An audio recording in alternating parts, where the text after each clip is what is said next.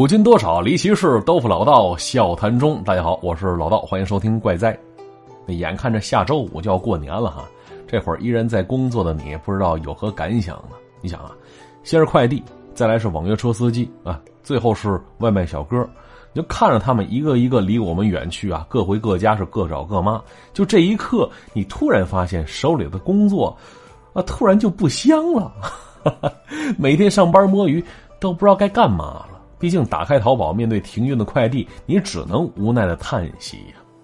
当然，在上班之前，你可能已经经历过一番煎熬的等待了吧？怎么说？毕竟这段时间，这网约车小哥也都回家过年去了，多少年轻的妹子在瑟瑟寒风当中是失去了应有的体面的，而这一切呢，都没有那外卖关店来的痛彻心扉。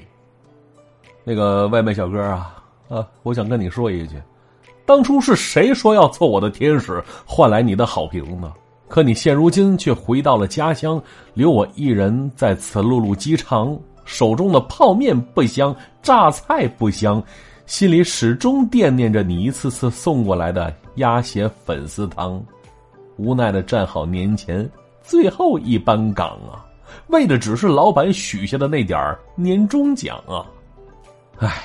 人说啊，从元旦到春节这段时间，啊，就相当于打球比赛当中的垃圾时间呢。毕竟此时此刻，各位的心情应该早就过上春节了，但是身体却老老实实当着社畜。哈，有人说说这段时间可以用俩字来形容什么呢？鳌拜。哎，怎么讲？不想上班，不想上学，啥都不想干，死命的熬着，只想放假回家给别人拜年。鳌拜，嘿，我敢说啊，既然已经到了这个地步了，这个时候了，可能在座各位当中，依然还有没买着回家的车票的朋友呢吧？啊，怎么办？别问我呀，我只能在你孤独寂寞的时候给你讲俩故事啊。可能听完之后你更想家了。嘿，其实啊，这每年到了这会儿，对于那些离家在外的游子来说，回家都是一件不太容易的事儿。即便是买到了车票了，可惜那不是高铁，不是动车，甚至不是卧铺。硬座啊，一坐坐二十来小时，试问谁坐谁不麻呀？尤其再碰上这中途需要中转的列车，这一趟下来跟扒拉层皮似的。那想当初上大学那会儿啊，去南方实习去，提前请了一段时间的假，自己一个人从广东一直北上回到东北。那我记得当初啊，有一天夜里转车，后半夜，因为时间有点尴尬，住酒店睡不了一会儿，又得上车了，所以呢，我决定在候车大厅对付一会儿。五六个钟头啊，需要等到第二天清晨。结果半夜两三点钟的时候啊，一位在我对面椅子上睡觉的女士突然醒过来了，看遍了周围，发现自己随身带的一个包竟然不见了。因为之前一直枕在身子底下呢，这会儿竟然凭空消失了。她敢肯定，一定是被人偷走了。那看到此情此景，我不禁为他捏把汗呢，同时也为我自己捏把汗。你想啊，就那小偷就在我面前。实施的盗窃，但我却浑然不觉，一点没发现。我当时又想，但凡我自己打个赌，估计也得少几样东西啊。那后来那位女士报了警了，可能不能将自己那东西追回来，我就不清楚了。那当时我就想啊，哎，真是如果有种能力可以御空而行、瞬间移动的话，呃，或者没那么玄幻，来个骑行宠物也行，带着我飞也是很爽的嘛。那今天呢，给大家讲个故事。带着你飞的故事，人说骑的是什么呀？嘿，说出来吓一跳。古代的事儿啊，这是唐朝时京兆府有位官宦人家的大小姐，姓韦。人说老道，你一讲古代的，怎么就编排这姓韦的呢？嘿，那是你不明白。古来有句老话是“城南韦杜，去天池舞”啊。这咱们以前节目当中提及过，说的是从魏晋时期一直到唐代，这姓韦的、姓杜的就特别多。而且多是豪门大户，历朝为官的也不少，可谓是名人辈出啊。所以有点啥稀奇事都紧着这俩大姓编排。而这户韦家当家的是朝廷里当官的，家境殷实，孩子呢也跟着享福。等到韦家小姐到了出阁之日，求着兵人给学了一桩好亲事，嫁给了当地一个姓孟的小伙。这孟公子年纪轻轻，本事不小，准备就任阆州陆氏参军。手里握着权力，将来仕途是一片坦荡。而要说孟公子、韦小姐这对两口子，在外人看来那是郎才女貌、珠联璧合，多少街坊邻居每次看着他们都会报以由衷的羡慕之情啊。而这羡慕的人群当中，自是有不少年轻女子是夸赞一番，不免话语间有点发酸，啊，因为在他们看来，这孟公子简直太适合做夫君了。但事业有成自不必说，外貌长相还没得挑。一米八几的大个举手投足是温文尔雅，语气柔和，笑容和煦，如春风送暖一般嘛。没错，这是一个实打实的暖男。啊，最关键的是，市井传闻说这个孟公子，你别看他人高马大的，其实是个 妻管严。平时在家里对老婆是言听计从，相当惯着。几次夫妻吵架，也只听见韦小姐在那大呼小叫的，而孟公子只知道在一旁小声哄着。你想如此宠妻啊，真真是羡煞旁人呢。而街坊邻居见着这韦小姐，那是面赛桃花，气色红润；而孟公子也是满面春风，只可惜这身子骨怎么这么长时间也不见长肉呢？啊，那边有嘴碎的在人家背后念叨着说：“这孟公子啊，是被媳妇儿炸的够呛啊！你想，当官的短不了嘴上吃吃喝喝，可这孟公子干吃不胖，你品呢？你细品，肯定是被他媳妇儿韦小姐给炸去了。”哈哈。但感情生活正如人饮水，冷暖自知。就那些长舌妇背后嚼人长短，有几句是有真凭实据的呀？无非是一些吃饱了撑的瞎琢磨。所以说，这孟公子啊，其实还真挺怕老婆的。怎么回事呢？这街面上的风言风语，其实不是别人传的，都是孟家下人传出来的。嘿，这是孟家。那再来说韦家，哎，韦家大少爷，也就是韦小姐的弟弟，刚刚被提拔为扬子县县尉，老一辈退休了，在家里养着。这大少爷自是变成当家的了，这当家的前去就任，那韦家上下必然一起跟着呀。而他姐姐韦小姐嫁到了孟家，所以只能跟着夫君前往阆州生活。所以此时，这韦小姐跟韦家人便分道扬镳，开始了各自的新生活了。临别之时，你看吧，这小舅子跟孟公子没少嘱咐，说什么自己就这么一个姐姐啊，从今往后啊，一定要好生待她，有什么难处记得第一时间告诉我。嘱咐完之后，韦小姐是跟着夫君直奔阆州。这地方啊，按现在来说，地处四川东北一带，可当时一没高铁，二没飞机，想去哪儿多说雇个马车，而且也少不了一路颠簸。但刚才说那是巴蜀一带，蜀地自古行路难。山路崎岖陡峭，马车到这儿是寸步难行，所以这夫妻二人还要跟着的那些下人，只能是策马前行。那孟公子尚且有点吃不消呢，更别说韦小姐了。打小娇生惯养，哪吃过这等苦头啊？起初这孟公子是简单哄哄还有效，可到了后来，谁劝都不好使了。这韦小姐翻身下马，坐在地上，说啥也不走了，只说自己胯骨疼，疼的受不了。再骑一会儿，估计连孩子都生不了了。而孟公子也是无奈，只得是原地休息。可此时看看天，太阳偏西，得赶紧找到下一个驿站才行，要不然这露宿荒野，也指不定会出什么危险呢。于是走到媳妇儿面前，是好言好语，柔声相劝呢。最后是许下了媳妇儿胭脂水粉、绫罗绸缎，外加一堆美食，这韦小姐才勉为其难，再次跨上了骏马，继续打马前行。其实啊。这韦小姐也拎得清孰重孰轻啊！这会儿给个台阶就下呗。可是呢，这一身疲惫的韦小姐真真是浑身酸疼啊！没骑过马的人不知道，骑上之后你会发现你是跟他憋着劲儿呢。没一会儿，全身的力气就又没了，弄得是腰酸背痛，哪哪都疼。于是呢，这韦小姐在马上也没老老实实待着，结果一个不留神哎，手里攥着的那根簪子啊，不小心杵到马背上了。那马儿吃疼，撂了蹶子，直奔着旁边山崖就冲过去了。结果刚到了崖边，那马突然人立起来，一声嘶鸣。要说可怜那韦小姐是惊吓过度，这会儿又被胯下马儿一掀，整个人呢跟片树叶似的，直接被扔进山谷里去了。要说这一切来得太快了，可怜那孟公子刚想搭救妻子，这妻子就跌落山崖了，眼睁睁看着他掉下去，不见了踪影。当时那一刻，孟公子都傻眼了。刚才还互相说着话呢，可这会儿媳妇儿就没了。你想啊，这么深的山谷，一眼看不到头，掉下去必定是粉身碎骨啊。而孟公子跳下马背，跑到崖边是嚎啕大哭，几次也想跟着下去，最终还是被老管家给拉回来了。而等孟公子哭累了，倚在一边休息的时候，管家走到切近，小声跟他说着：“说老爷呀，您可别这样，夫人走得急，您这日子呀还得继续过呢。那你们夫妻两口子感情很深，夫人泉下有知，也不愿意看到你这样啊。再说了，老爷，您可能没听过那句话吧？”孟公子问：“什么话呀？”“嘿，什么叫升官发财死老婆呀？”啊，这三件事啊，让您占全了，您该偷着乐呀！哎，一听这话，孟公子瞥了管家一眼，之后是冲着山崖谷底的方向是祭拜再三，立了个小坟冢，摆上了一些祭品，这才继续抹着眼泪往前赶路过去了。而那边孟公子如何赶路，如何上任，咱暂且不提，只说另外一边，韦小姐跌落山崖，真的就这么死了吗？那你可以说他点子有点浪哈，也可以说是命不该绝。从上面掉下去啊，韦小姐是咬着后槽牙，已经开始盘算着去了阴曹地府该怎么答对了。哈，心里合计着，我这摔死模样得多惨多难看呢，我得转个身子，别让脸着地了。哈，其实哈，这摔落山崖哪有这么多内心戏呀？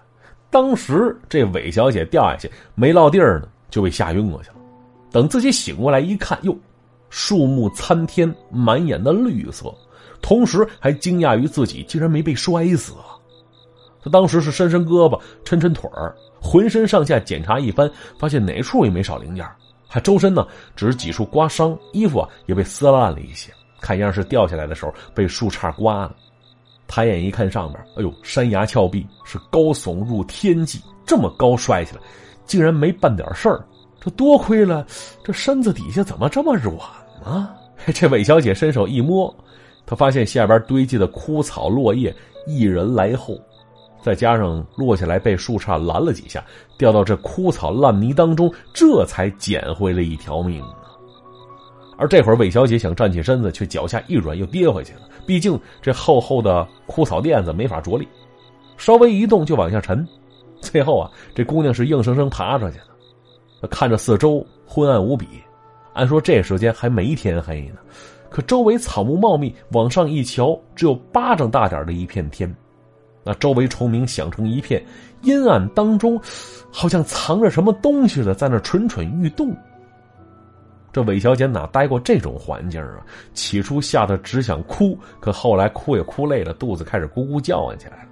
嘿，要说人嘛，求生本能还是很强的。即便如此柔弱无骨的姑娘，在她急火中烧时，也会壮起胆子走进那晦暗的森林当中啊。那依着平时的记忆，这韦小姐找到了一些野果子，聊以充饥。但在这地方啊，喝水不是事儿，山泉溪流到处都是，喝起来是甘甜适口。就是这果子也能造一水饱 啊。这韦小姐呢，心里盘算着，那自家夫君如今是高官得坐，俸禄加倍，你说这会儿自己死了，太冤了。再说了，这百丈深的山谷掉下来，我都没啥事儿呢。你说我还怕什么呀？走，说啥也得走着去。就保持着这个念头，韦小姐是渴了喝水，饿了吃果子、吃树叶，深一脚浅一脚，朝着一个方向走了过去了。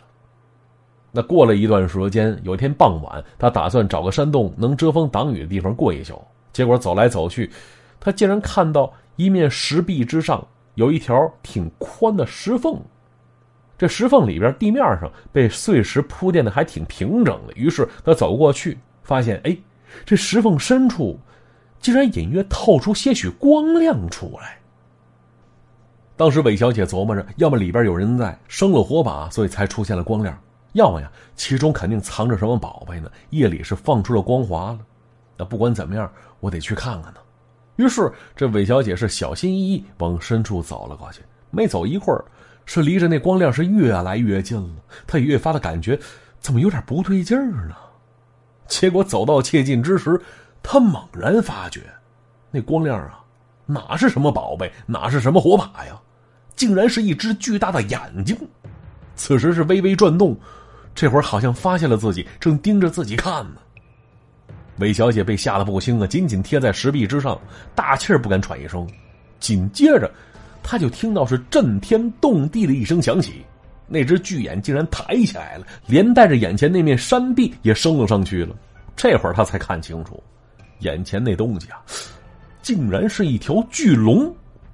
此刻抬手望天，一声怒吼之后，是蜿蜒而出，钻入了天际。而那巨大的龙身几乎是贴着自己飞了上去，啊，带起的狂风差点把这韦小姐卷着去。啊，紧接着狂风止息，韦小姐这会儿抬头看天，发现那条龙啊，竟然转眼间就不见了。但映着月光，她却看到天上云彩之中有黑影浮动，想来就是刚才那条巨龙了吧。要说这韦小姐平生第一次见到这东西，以前还以为那是古人虚构的，可如今一见，心中很是茫然。怎么回事呢？她感叹自己太渺小了，跟棵稻草似的，不足挂齿啊。于是，是带着这种情绪，韦小姐又往前走了一段。我走来走去，哎，突然发现，就在前边啊，一大片空地上面，还有一条在那盘着呢。那条巨龙此时好像在那睡觉呢，阵阵呼吸吐纳之声，震得周围枯叶是片片掉落。当时韦小姐心里琢磨着，说这辈子见到此等神物已经很值了。就此时自己身陷山谷走不出去，哎，你说如果我骑在他背上，让他把我带出去怎么样啊？嘿，想到这儿啊，韦小姐当先走了过去。还好这条龙照比刚才那一条要小很多，估计是条幼龙。那也不知道这小玩意儿能不能跟他爹似的，一下钻进云端呢？思忖片刻，魏小姐一咬牙一跺脚，自知待在山谷早晚也是个死啊，还不如就此搏上一搏呢。想到这儿，魏小姐蹑手蹑脚走到巨龙身边，结果刚要往人家身上爬，却突然看到一颗巨大的头颅抻了过来。定睛一瞧，原来那条龙醒了，此时发现了自己，正盯着自己看呢。当时韦小姐吓得一哆嗦，差点尿出来。但他生怕耽误好时机，于是再次咬牙，再次跺脚，跑到巨龙身边，纵身一跃，直接跳上去了，一把抱住人家身子，之后是死死抠住那龙身上的鳞片，说啥也不松手了。要说这巨龙，那遇到过这样的臭无赖呀，第一次见面就张罗着要骑人家，于是这巨龙一拨了脑袋，身子一挺，紧接着是响起阵阵轰鸣，韦小姐啊。就感觉一股罡风是贴着自己身体就吹过来了。等再次睁开眼睛的时候，自己已经离开地面几十丈高了。而正在他惊讶之时，这巨龙带着他是越飞越快，越飞越高，直接钻出山谷，奔着天上的云彩就飞过去了。这韦小姐惊讶之余，目光所及，竟然看到自己之前跌落山谷的那个地方，好像摆着什么祭品呢？嘿，想来呀。是那个没良心的，还以为自己死了，在那祭奠自己呢吧？他此时不是想这事儿的时候。韦小姐感觉周身是越来越冷，呼吸也是越来越困难，于是本能的钻进了一片龙鳞下边去了。还别说，贴着巨龙的体温还挺暖和的，而那龙鳞跟层被子似的盖着它。那巨龙呢，对于身上这个蹭车的不速之客，丝毫不以为然，带着他是翱翔天际。要说这韦小姐呀，嘿，可得了眼福了。下边是山峦起伏，尽收眼底；周围是苍茫云海。他伸手去抓去，只抓到了一把把的水汽。啊，起初啊，他还胆战心惊呢。而没过多久，他就只剩下激动的心情了。就这等经历，跟御风而行的神仙有什么区别呀？还结果飞着飞着，这韦小姐想起一件事：你说我怎么下去的？哈，难道说要等这龙飞累了，那指不定落哪儿呢？毕竟平时也没听过谁见过龙啊。所以这东西停的地儿，指定不简单。哎呦，可千万别再飞回去了哈！结果刚想到这儿，哎，这韦小姐只感觉身子一轻，好像被人抛起来了似的。紧接着就看到周围云彩是急速升高，下边一大片林海是越来越近，当中蜿蜒的一条江水甚是耀眼。看这情形，估计这条龙是想下河泄水呀。于是，这韦小姐是抓准时机，约摸着还有两三丈高的时候，她是纵身一跃，直接跳到了旁边厚厚的草垫子上了。之后是大口呼吸着这自由的空气呀。而这会儿啊，天早就亮了，从远处是慢慢悠悠划过来一叶小舟，上面坐了一个渔翁。一问才知道，这里啊，竟然是扬子县，没错，就是自己弟弟任职的那个地方。当时韦小姐跟渔翁打听自己当官的弟弟，渔翁是不住点头，他知道那位新来的县尉他认识，于是撑着船要带着韦小姐奔向那县城。这一路上，韦小姐是感慨：这巨龙才飞了多一会儿啊，竟然从四川那边飞到扬子县了。您说扬子县在哪儿？哎，就是今天的江苏仪征。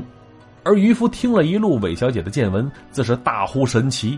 等到了县城，见到自己弟弟，这韦家当家的自是不敢相信，就问他说：“姐，你不是跟姐夫去了阆州了吗？怎么这会儿又到这儿了？而且你这身破衣烂衫的，到底怎么回事啊？”于是韦小姐将自己的遭遇跟弟弟详细讲了一遍。这当县尉的弟弟想赏赐那渔翁银钱，可被拒绝了。那渔翁啊，摆了摆手，说：“这故事这经历，比得上千两黄金呢。你姐姐有此等奇遇，老汉我是闻所未闻。能把他送回来，说我这辈子都值了，还要啥钱呢？”哼！说完之后，这渔翁就走了。能看出来，也是个洒脱之人呐。而之后，韦小姐休息了几天，在弟弟的护送之下，再次入蜀寻找夫君去了。等见到娘子前来，孟公子哎，先是不敢相信，可一见之下，眼泪就下来了。夫妻二人是抱头痛哭。韦小姐边哭边问说：“你个没良心的啊，你跟我说实话，你又再娶没？”哈，而孟公子也是抹着眼泪说：“说我这还没来得及呢嘛，你就回来了。” 就此等遭遇啊，让听者为之称奇。而这事儿的来龙去脉是谁讲的？是韦小姐她的表弟，在当年就任高安县县尉的时候，在一家饭馆里跟人聊天时说的，至此才流传下来。好，故事就先讲到这里啊。那节目最后，恭喜一下金九贤读的上期节目的王者沙发，同时也提醒各位啊，老道的新的微信号已经注册完成了，微信搜索“主播老道”四个字的拼音首字母，再加上五二幺，也就是 ZBLD 五二幺。添加成功就可以跟我实时互动。总有人在新号上问我说：“你是本人吗？”嘿，依着这账号加的还能加错呀？怎么可能不是本人呢？又有人说：“人说老道，你这新号怎么提示对方账号不安全呢？”嘿，就是因为这号够新，所以才有如此提示了。不耽误大家给我发故事，跟我交流啊。好了，今天的节目到这里也就结束了。最后别忘了点赞、留言、转发、评论。我们下期再见，拜拜。